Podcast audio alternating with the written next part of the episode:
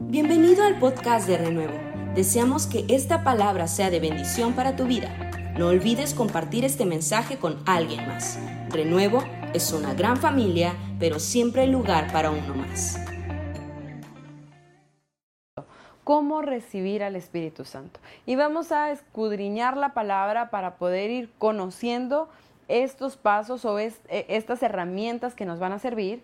Y te invito a que si no tienes una Biblia a la mano, corras por tu Biblia, corras por una libreta, porque vamos a ponernos todos juntos a aprender cómo recibir al Espíritu Santo. Así que, de entrada hay que decir que hay un par de consideraciones que debemos de tener a la hora de recibir al Espíritu Santo. Hay dos cosas a considerar. Por un lado, hay una consideración especial que tiene que ver específicamente con la obra de Dios, que es quien da el don a nuestras vidas. Como es Dios quien lo da a nosotros, hay una parte de esto que es labor total y completamente una labor de Dios. Y por el otro lado está la parte que corresponde a nosotros, que somos los que recibimos este don. Y que como personas que recibimos este don, también hay una parte que corresponde a nosotros. Así que los... Eh, las condiciones que deben de reunirse son de estas dos áreas, estos dos factores. Por un lado la parte de Dios y por el otro lado la parte del hombre, de nosotros, quienes vamos a recibir este don del Espíritu Santo. Y para eso vamos a adentrarnos en la parte que corresponde primeramente a Dios. La parte que corresponde a Dios es un proceso que nosotros vamos a, desarrollar el día de hoy. Quiero de antemano agradecer al equipo de multimedia que nos apoya para que podamos ir teniendo todo esto como no solamente de forma audible, sino visual, para que podamos ir atrapando todas estas palabras.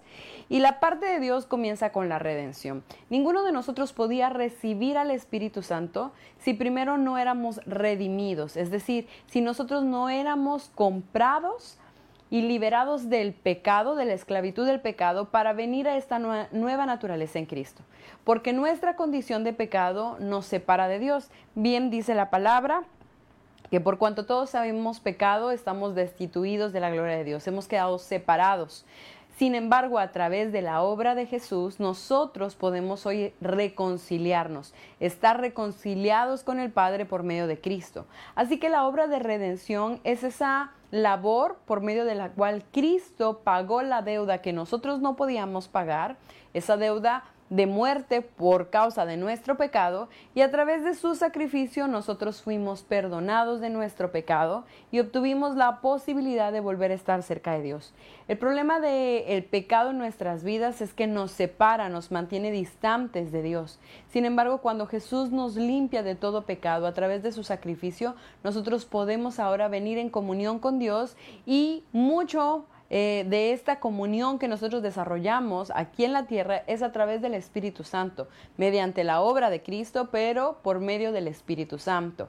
Así que para que pudiéramos recibir al Espíritu Santo de la parte que corresponde a Dios, la primera cosa que había que hacer era redimir a la humanidad redimir al hombre para que pudiese recibir al Espíritu Santo y esta redención se llevó a cabo por la muerte pero también por la resurrección de Cristo. Y para eso quiero que vayamos a un pasaje de la Escritura que está en Gálatas capítulo 3, versículo 13 y 14. Este pasaje nos habla precisamente acerca de esto, de cómo Jesús se hizo maldición a causa nuestra y por medio de su sacrificio nosotros fuimos redimidos y ahora tenemos libre acceso al Padre para poder aún recibir las bendiciones del Padre. Y Gálatas 3, versículo 13 y 14 dice de la siguiente manera, Cristo nos redimió de la maldición de la ley, hecho por nosotros maldición, porque escrito está, maldito todo el que es colgado en un madero, para que en Cristo Jesús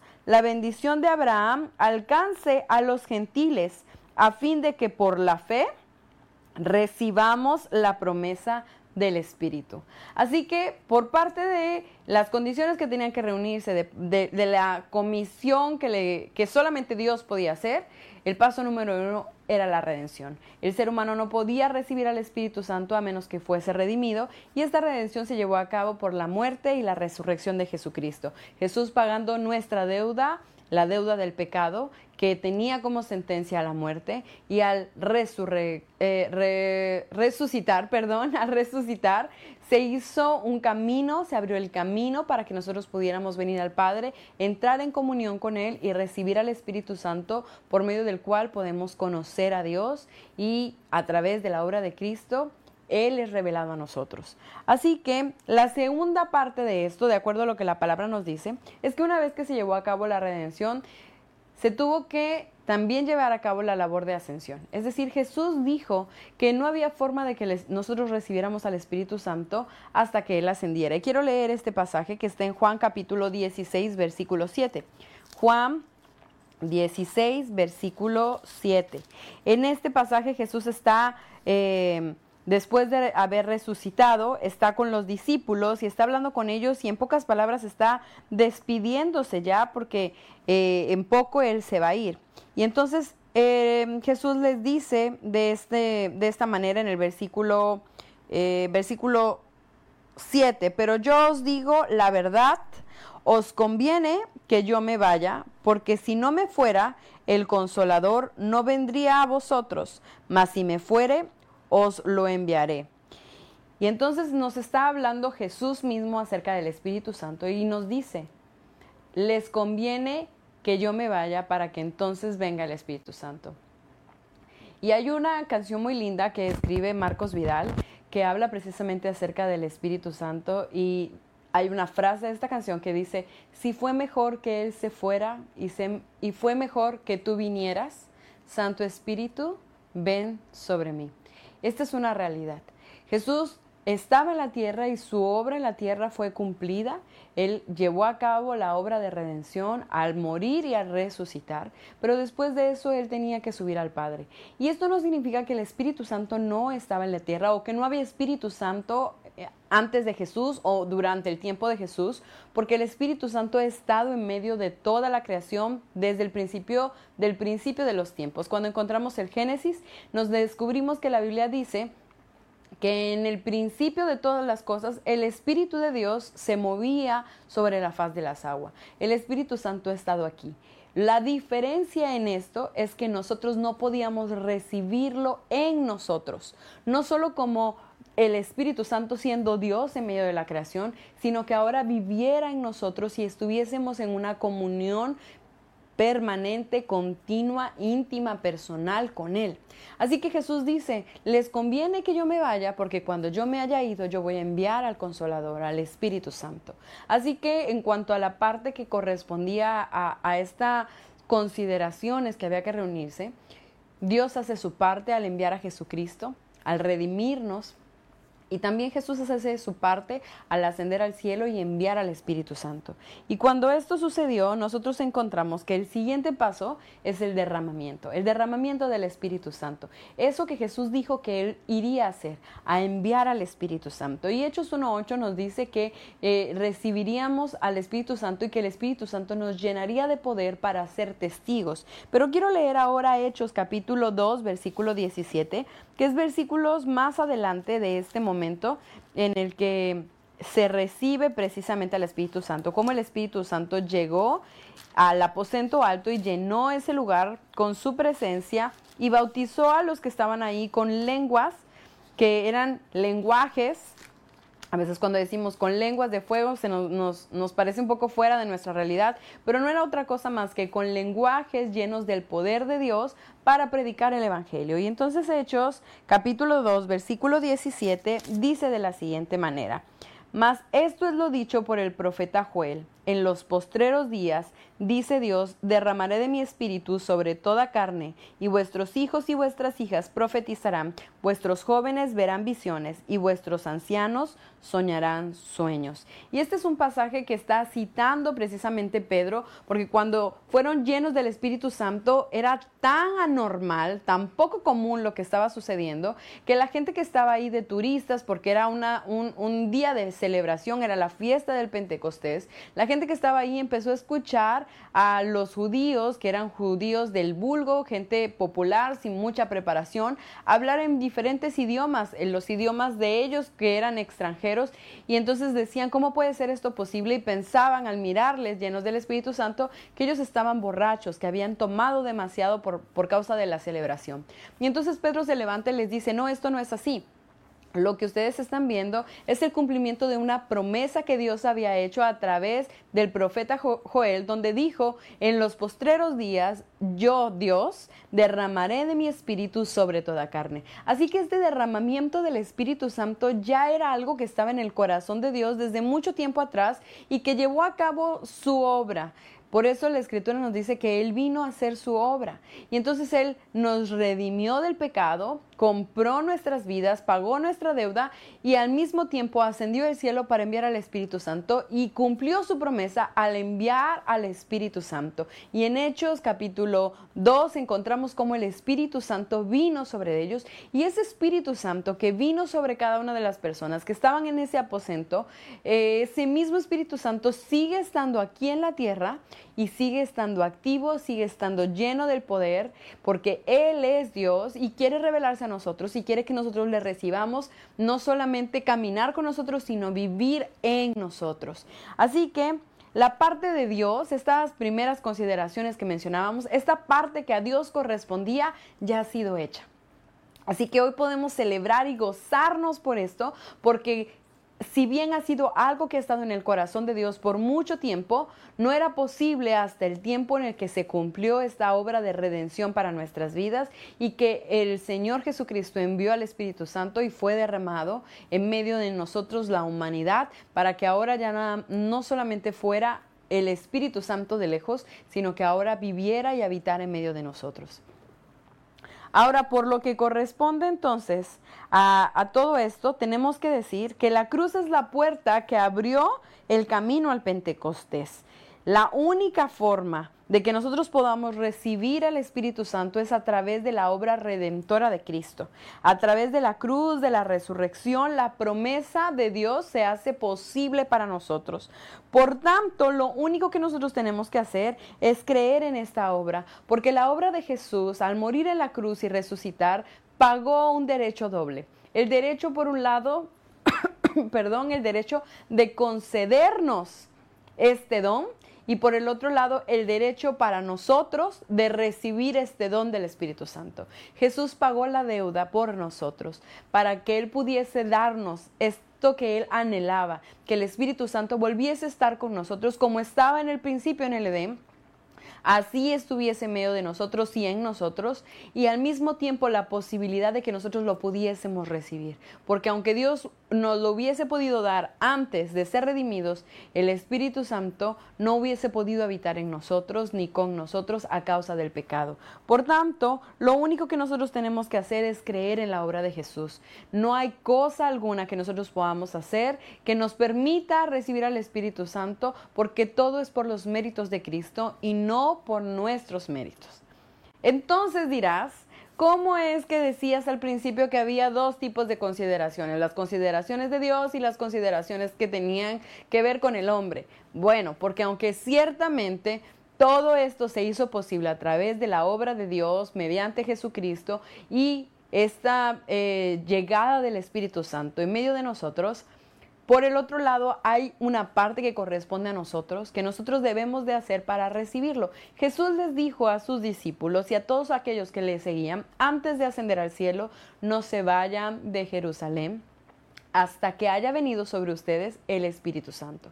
Es decir, aunque ya Jesús iba al Padre y enviaría el Espíritu Santo, ellos tenían que obedecer ciertas instrucciones y les dijo, no se vayan. Hay una parte que corresponde a ustedes. Si ustedes se van, no lo van a recibir, pero quédense juntos buscando a Dios y entonces el Espíritu Santo va a venir sobre ustedes. Y esa es la parte donde corresponde al ser humano, la, la labor del ser humano para poder recibir. Porque si bien decíamos que Jesús pagó con su muerte y su resurrección el derecho legal de otorgarnos este regalo, también por el otro lado compró el derecho nuestro a recibirlo. Pero como todas las cosas que tienen que ver con Dios son por gracia, no nos obliga a recibir sus bendiciones. Así que nosotros debemos de poner nuestra parte, hacer la parte que nos corresponde para recibir este don del Espíritu Santo. Y ahí vuelve otra vez a surgir la misma pregunta. ¿Qué tenemos que hacer? ¿Qué tenemos que hacer? ¿Qué hago yo? Ese es el primer pensamiento que viene comúnmente a nuestra mente. ¿Qué debo de hacer yo para que pueda recibir al Espíritu Santo? Bueno, y entonces vamos a hablar un poco más a esto en profundidad. ¿Cuál es la parte que corresponde al hombre? Existe un principio básico que aplica a toda provisión que proviene de parte de Dios y que es por gracia para nosotros los hombres. Y quiero que leamos este pasaje que está en Romanos capítulo 11 versículo 6.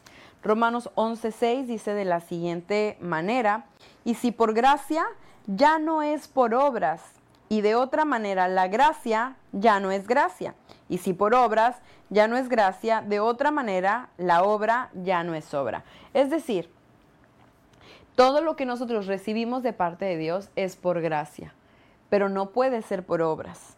Pablo compara estas dos expresiones, la gracia y las obras, y a cada una le da un significado. Nos deja mirar que la gracia son todos estos, eh, estas bendiciones, todos estos favores que nosotros recibimos de Dios de forma gratuita e inmerecida, y que Dios las otorga a aquellos que precisamente no las merecen, aquellos que son indignos porque si las mereciésemos, si fuésemos dignas de estas bendiciones y de estos favores, de estas misericordias de Dios, entonces no sería por gracia, sería por obras, sería porque somos buenos, sería porque nosotros algo hemos hecho bien.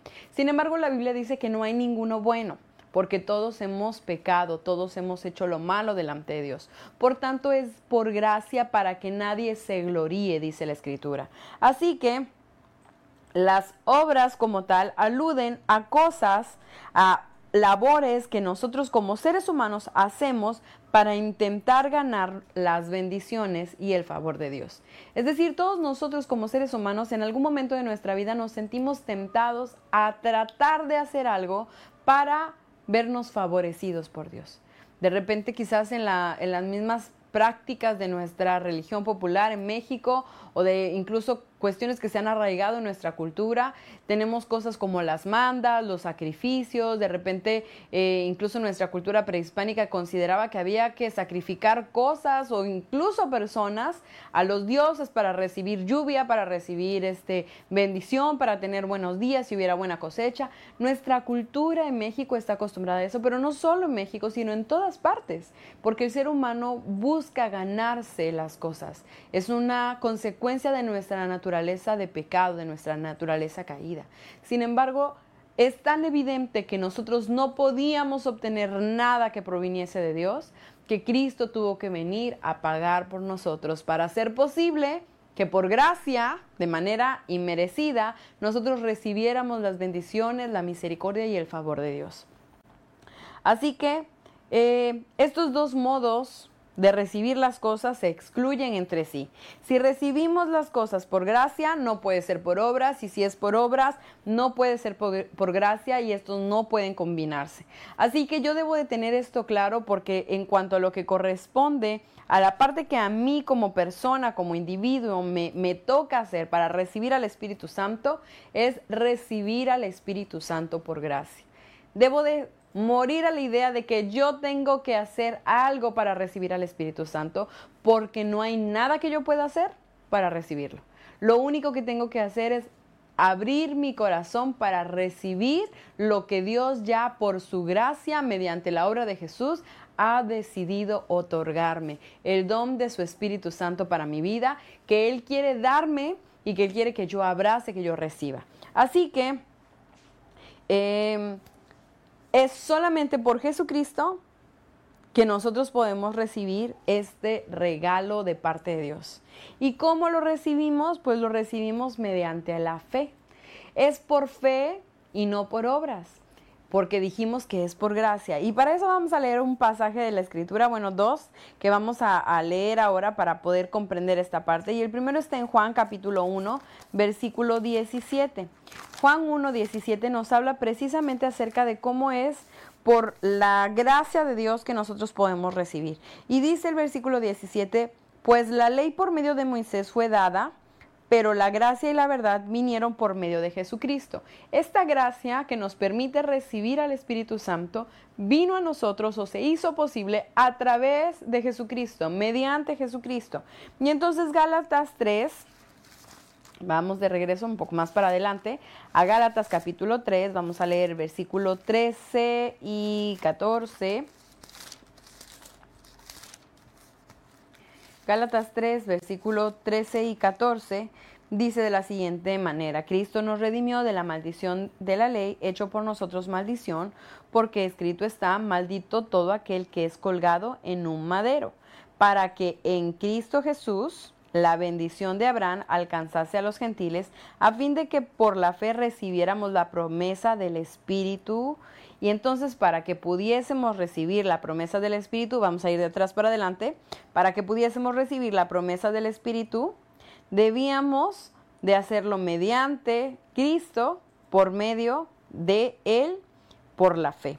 Así que nosotros no podemos recibir este don si no es por fe y por gracia y no por obras. Así que la gracia opera a través de la fe en Jesús. ¿Qué es la parte que a mí me corresponde? ¿Cómo puedo recibir al Espíritu Santo, este regalo de parte de Dios? Por gracia, creyendo que es a través del el favor de Dios. Número dos, por la fe, mediante creer en Jesucristo, en la obra de Jesucristo.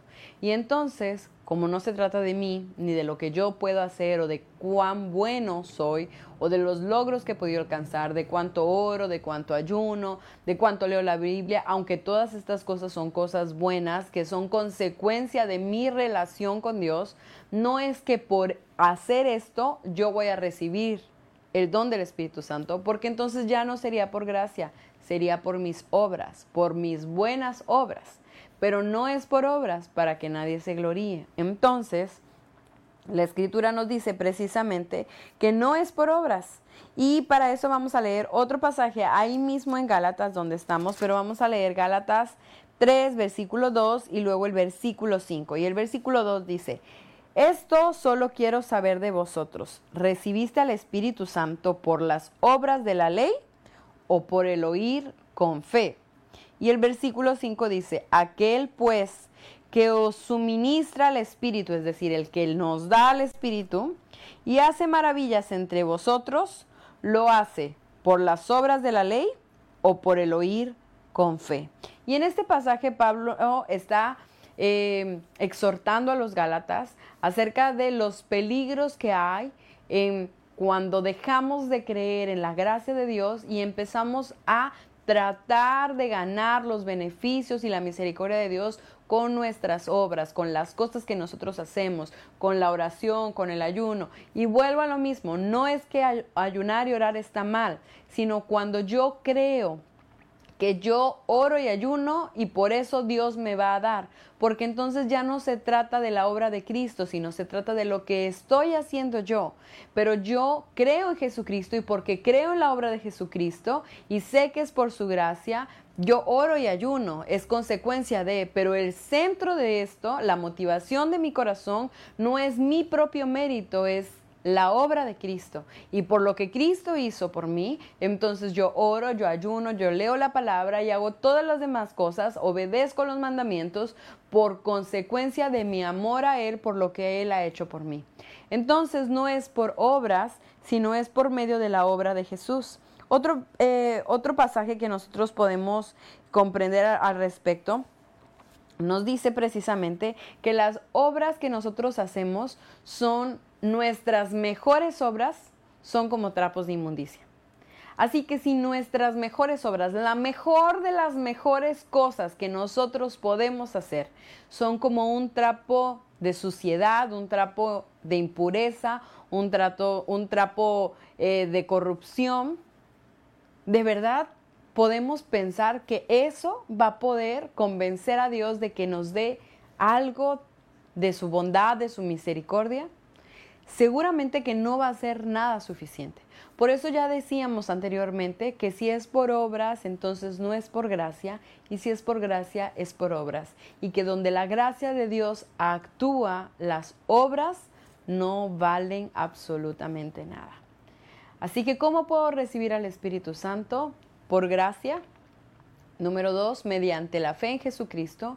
Número tres, no por obras. Y número cuatro, por medio de la obediencia.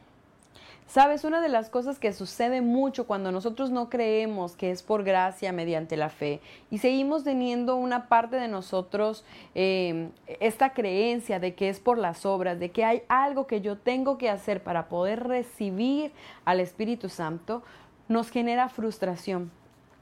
Seguramente en algún momento has escuchado a alguien que ha dicho, es que yo ya lo he intentado todo. Es muy común que cuando nosotros eh, estamos tratando de recibir al Espíritu Santo por obras, estemos teniendo un sentimiento de frustración y tengamos pensamientos como, ya lo he probado todo, he orado, he cantado, he levantado mis manos, he dicho tal o cual palabra, he estado en ayuno y a pesar de eso no sucede nada. Si esa ha sido una expresión de nuestro corazón, algo que nosotros hemos pensado, entonces hay que replantearnos si estamos creyendo verdaderamente en la obra de Jesús para recibir por gracia. Porque si hemos estado haciendo cosas, entonces estamos intentando hacerlo por obras y por obras no va a suceder porque el recibir al Espíritu Santo es solamente por gracia. Entonces yo debo de acudir a la palabra para llenarme de esta verdad que trae certeza a mi corazón de que todo lo que yo puedo recibir de parte de Dios es solamente por su gracia, por medio de la obra de Jesús en mi vida. En lugar de estar pensando qué tengo que hacer para poder convencer a Dios o para que Dios me dé este don, voy a sumergirme en Dios, voy a ir profundo en su palabra, voy a llenarme de su presencia, voy a entrar en comunión con Él, voy a conocerlo, voy a dejar que Cristo sea revelado a mi vida. Y en ese conocer a Dios, en ese conocerlo a través de Cristo, al mirar su obra en la cruz, Él va a cautivar mi corazón y va a traer certeza a mí de que Él y solamente Él puede darme aquellos regalos, esas promesas que Él ha preparado para mí y que lo único que yo tengo que hacer es creer es creer en la obra de Jesús. Y esa fe va a traer como consecuencia la obediencia, porque la fe no es lo mismo que la obediencia. Sin embargo, donde hay verdadera fe, hay evidencia, y la evidencia de esa fe verdadera es mi obediencia a Dios. Y por eso quiero que leamos un pasaje que está en Hechos capítulo 5, donde precisamente la palabra nos habla acerca de, hecho, de, esto, perdón, Hechos capítulo 5, dice pasaje de la siguiente manera, Hechos 5, versículo 32. Hechos 5, 32 dice, y nosotros somos testigos suyos de estas cosas y también el Espíritu Santo, el cual ha dado Dios a los que le obedecen. Entonces, no es que yo tengo que cumplir ciertos requisitos y, de esa obediencia es de la que está hablando. No habla de esa obediencia.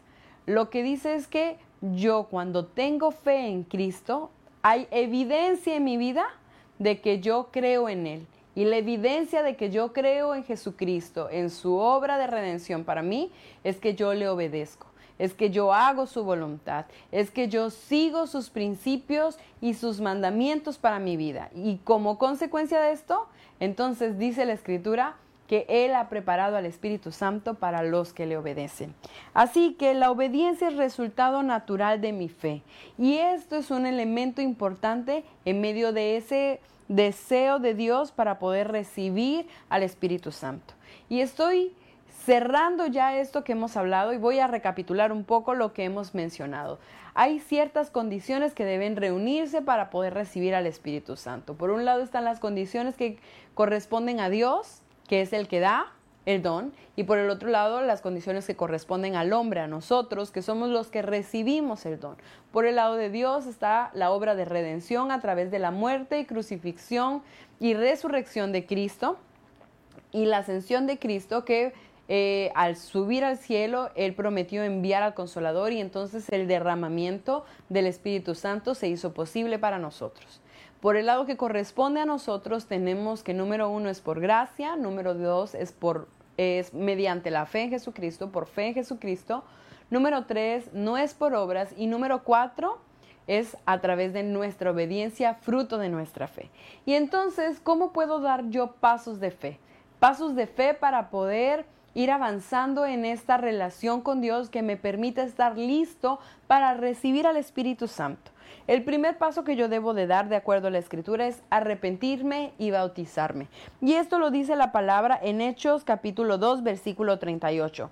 Pedro les dijo, arrepentíos y bautícense cada uno de vosotros en el nombre de Jesucristo para perdón de los pecados y recibiréis el don del Espíritu Santo. Así que el primer paso que yo debo de dar de fe en obediencia a Dios, como creo en Él, obedezco a sus mandamientos, es arrepentimiento y bautismo. Y entonces yo me arrepiento como una expresión interna de un cambio de mente en el que yo renuncio a mi manera de vivir para entregarle mi vida a Cristo y ahora hacer su voluntad, nacer a una nueva naturaleza y me bautizo como una expresión ahora externa de lo que ha sucedido de manera interna, dando a conocer a todos los que están a mi alrededor que yo he decidido entregarle mi vida a Cristo. Este es el primer paso de fe que yo llevo, debo llevar a cabo. El segundo paso de fe es creer en Cristo. Y Juan 7:38 dice de la siguiente manera, el que cree en mí, como dice la escritura, de su interior correrán ríos de agua viva. Para ser llenos del Espíritu Santo y que el Espíritu Santo fluya en nosotros, nosotros debemos de creer en Cristo. Este es el siguiente paso de fe. Ciertamente a lo mejor yo he creído en Cristo como mi Señor y mi Salvador, pero ahora debo de creer en Cristo como aquel que habita en mí y que quiere morar conmigo y quiere hacerlo a través del Espíritu Santo. Número tres, el tercer paso de fe que yo debo de dar es pedirlo, pedirlo a Dios.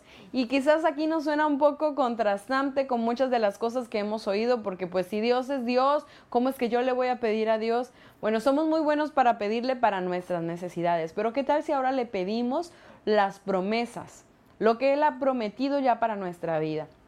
Esta semana, el día lunes, tenía oportunidad de compartir por medio del tiempo de oración a las 7 de la mañana y les decía que hay un pasaje en la escritura que dice que nosotros debemos de pedir en el nombre de Jesús y que pedir en el nombre de Jesús es pedir lo que Jesús pediría en nuestro lugar.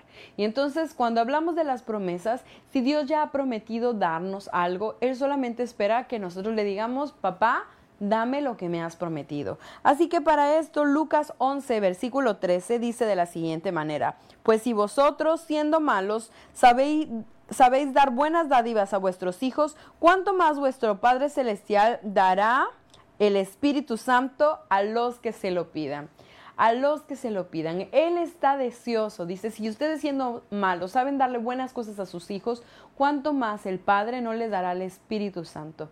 A este precioso Espíritu Santo a aquellos que se lo pidan. Así que número tres de estos pasos de fe, yo en fe voy a pedirle al Padre que me dé al Espíritu Santo, que me dé este don, este regalo, esta promesa que Él ha hecho para mi vida. Número cuatro, debemos llenarnos del Espíritu Santo. El cuarto paso de fe que yo debo de hacer o llevar a cabo es llenarme del Espíritu Santo. Y voy a leer nuevamente Juan 7, 37 y 38, que dice, eh, en el último y gran día de la fiesta, Jesús se puso de pie y alzó la voz diciendo, si alguno tiene sed, venga a mí y beba. Y después dice precisamente esto que leíamos eh, hablando de creer en Cristo, y el que cree en mí, como dice la Escritura, de su interior correrán ríos de agua viva. Así que nosotros debemos de saber que necesitamos llenarnos. Jesús dice, venga a mí y beba. Si Él es la fuente de vida, entonces yo voy a llenarme de Él. Antes no podía hacerlo porque ni siquiera podía acercarme a Él, pero la palabra nos dice, acercaos pues ahora confiadamente por medio de nuestro Señor Jesucristo al trono de Dios. Así que yo puedo acercarme con confianza y beber. Si Él ya me lo ha dado, si Él ya ha dicho que yo voy a recibir el Espíritu Santo, entonces yo voy a venir y voy a llenarme de Él, voy a tomar esta promesa para mi vida. Otro pasaje de la escritura en el Salmo 81, 10 dice, yo soy Jehová tu Dios, que te hace subir de la tierra de Egipto. Abre tu boca y yo la llenaré. Y Lucas 6:45 dice, el hombre bueno del buen tesoro de su corazón saca lo bueno, y el hombre malo del mal tesoro de su corazón saca lo malo, porque de la abundancia del corazón habla la boca. Y entonces, la tercera cosa que yo debo de hacer, ese, eh, perdón, este cuarto paso de fe que yo debo de llevar a cabo es llenarme del Espíritu Santo y para eso yo debo de estar listo para recibir. Y este pasaje de Salmón dice, abre tu boca que yo la llenaré. A veces cuando queremos recibir el Espíritu Santo estamos sintiendo su presencia, el Espíritu de Dios está allí, Él está viniendo sobre nosotros, pero nuestros temores, nuestras inseguridades nos hacen quedarnos paralizados. Pero de acuerdo a la palabra, lo que yo debo de hacer es abrir mi boca, empezar a adorar a Dios, empezar a exaltarle, a glorificarle, y mientras le adoramos, el Espíritu Santo va a llenarnos de su Espíritu Santo. Esto es algo que yo tengo que hacer no va a venir el Espíritu Santo y a moverme los labios y decirme, habla, mira, tienes que decir esto. Eso no va a pasar. Por eso es que hay una parte de estas condiciones que deben de reunirse que corresponden a mí y estos pasos de fe son cuando, cuando yo los hago, el Espíritu Santo fluye porque Él ya ha deseado de antemano fluir a través de mí. Así que si su presencia va a correr desde mi interior como ríos de agua viva. Estos ríos tienen que salir de mí y entonces yo tengo que abrir mi boca para que mi boca comience a proclamar las grandezas de Dios, no solo en español, sino aún a través de esos idiomas que Dios me va a ir dando, pero yo debo de abrir mi boca y Él la va a llenar. Él va a hacer que esos ríos corran y si Él ya me ha dicho, ven y bebe, yo voy a beber de Él y para beber hay que abrir la boca. No puedo beber con la boca cerrada, yo necesito abrir la boca para beber. Y mientras yo abro mi boca, Él me llena y al mismo tiempo yo fluyo. Esos ríos fluyen desde mi interior. Y número cinco de estos cinco pasos de fe que nosotros debemos de llevar a cabo es entregarnos a Dios por completo. Y para esto nos dice Romanos capítulo 6, versículo 13, ni tampoco presentéis vuestros miembros al pecado como instrumentos de iniquidad, sino presentaos vosotros mismos a Dios como vivos de entre los muertos y vuestros miembros a Dios como instrumentos de justicia como instrumentos de justicia. Presentamos nuestros miembros a Dios como instrumentos de justicia. Y Romanos 12 dice de la siguiente manera en el versículo 1, así que hermanos, os ruego por las misericordias de Dios que presentéis vuestros cuerpos en sacrificio vivo, santo, agradable a Dios, que es vuestro culto racional. Así que yo entrego a Dios mi cuerpo, entrego mis miembros para el servicio de su justicia. Cuando yo recibo el Espíritu Santo y cuando Él me llena, yo en fe actúo, doy un paso de fe y digo, Señor, aquí está mi vida, aquí está mi cuerpo, aquí están mis miembros, mi boca, mis manos, todo lo que yo soy, llénalo con tu presencia y que cada una de, mis, las partes de mi cuerpo fluyan en tu presencia. Es como alguien que se sumerge en el agua y dentro del agua tiene que nadar y tiene que fluir y tiene que moverse. De esa misma manera nosotros entramos a su presencia y ahí le decimos, Señor, yo me entrego a ti, haz conmigo como tú quieras. Que mi cuerpo, que mi vida entera sea para tu servicio, para que tú seas glorificado.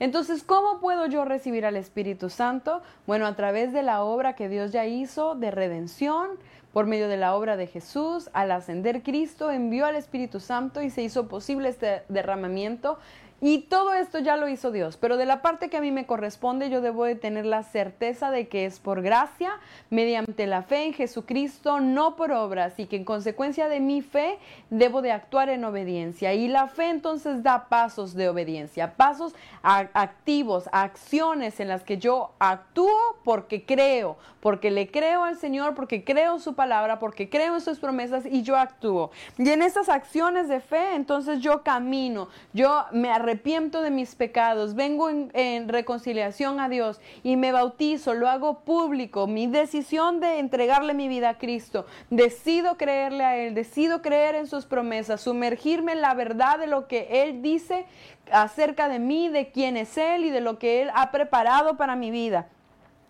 pido al Espíritu Santo, camino en fe diciendo, Señor, tú has prometido que yo recibiría al Espíritu Santo y ahora te pido, envía al Espíritu Santo sobre mí, lléname con tu presencia, me lleno de Él, abro mi boca y, y dejo que Él fluya al llenar mi vida con su poder y por último me entrego sin temor. A veces pensamos, es que qué tal si lo que yo hablo viene del diablo y estoy diciendo cosas que no están, este, que no provienen de Dios. Yo te digo, si estás pidiéndole a Dios, no va a ser el diablo el que hable a través de ti. Si el Señor aún dice, si, si ustedes no, si tu hijo les pide un pan, ustedes no les dan una serpiente. ¿Cuánto más si tú le estás pidiendo al Espíritu Santo, el Señor te va a dar al Espíritu Santo y te va a llenar de su presencia? Así que no tengas temor, abres tus labios, comienza a adorar al Señor. Y la última cosa que quiero decirte es que la gracia divina de Dios es soberana. Es decir, todo esto que hemos hablado ahora son pasos de fe, son eh, principios básicos que la palabra nos deja a, través del Nuevo Testamento. Sin embargo, no son requisitos indispensables porque Dios es Dios y Él actúa como Él quiere conforme a su multiforme gracia. Así que puede ser que tú no has sido bautizado y el Espíritu Santo te llena. Puede ser que quizás Tú este, no se lo habías pedido, pero el Espíritu Santo te llena. Pero sin, sin importar cuáles sean los elementos que se han llevado a cabo, lo que sí es verdadero, lo que realmente no podemos reemplazar, es que solamente por fe y no por obras, en la obra de Jesús y no en nuestros méritos. Y yo quiero invitarte que ahora ahí donde estás en tu casa, si tú no has recibido al Espíritu Santo, tú puedas hacer estos pasos de fe. Si estás ahí en tu, en tu carro, o en tu trabajo o en, o en medio de tu reunión familiar, en tu hogar, Toma un momento para orar de manera individual y dile Espíritu Santo, envía tu presencia sobre mi vida. Dame este don de tu presencia. Y no importa dónde tú estés, ahí el Espíritu Santo está y Él quiere llenarte con su presencia. No importa dónde te encuentres, Él quiere llenarte porque la presencia de Dios, el Espíritu Santo, va a traer su poder sobre nosotros y Él quiere hacerlo porque ese poder es la gracia de Dios que nos sostiene aún nos ayuda a vencer al pecado. Así que es promesa de Dios, es don de Dios que Él quiere proveer a tu vida. Así que abre tu boca, comienza a adorar al Señor y dile Espíritu Santo, lléname con tu presencia, bautízame con tu Espíritu Santo, hazme fluir en tu presencia, que tu Espíritu Santo pueda saciar mi vida y llene mi copa con tu presencia, que abunde tu presencia en mi ser. Y no solamente sea un suceso, un acontecimiento, una emoción, sino que sea tu Espíritu Santo morando en mi ser y fluyendo como ríos de agua viva que corren desde mi interior, como lo dice tu palabra. Padre, yo te pido que tu preciosa presencia pueda ministrar el corazón de cada uno de mis hermanos en esta noche, ahí donde ellos se encuentran, Señor, porque sabemos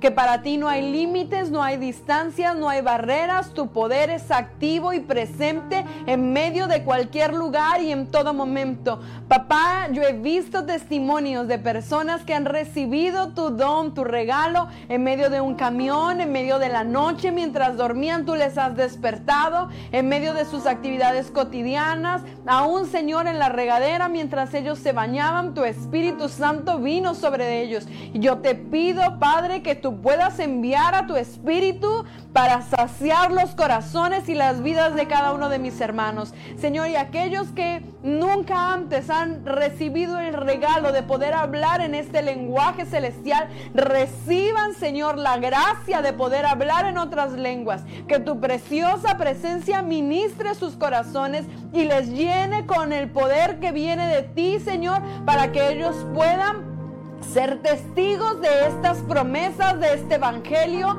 que tú nos has regalado, Señor. Y aquellos de mis hermanos que ya han recibido a tu Espíritu Santo con el testimonio, la evidencia de hablar en otras lenguas, esta noche llénales con tu presencia, trae un lenguaje nuevo, refresca, Señor, sus vidas, trae una nueva llenura, que tu viento, Señor, sople sobre cada uno de nosotros como en aquel día en el aposento alto, Señor.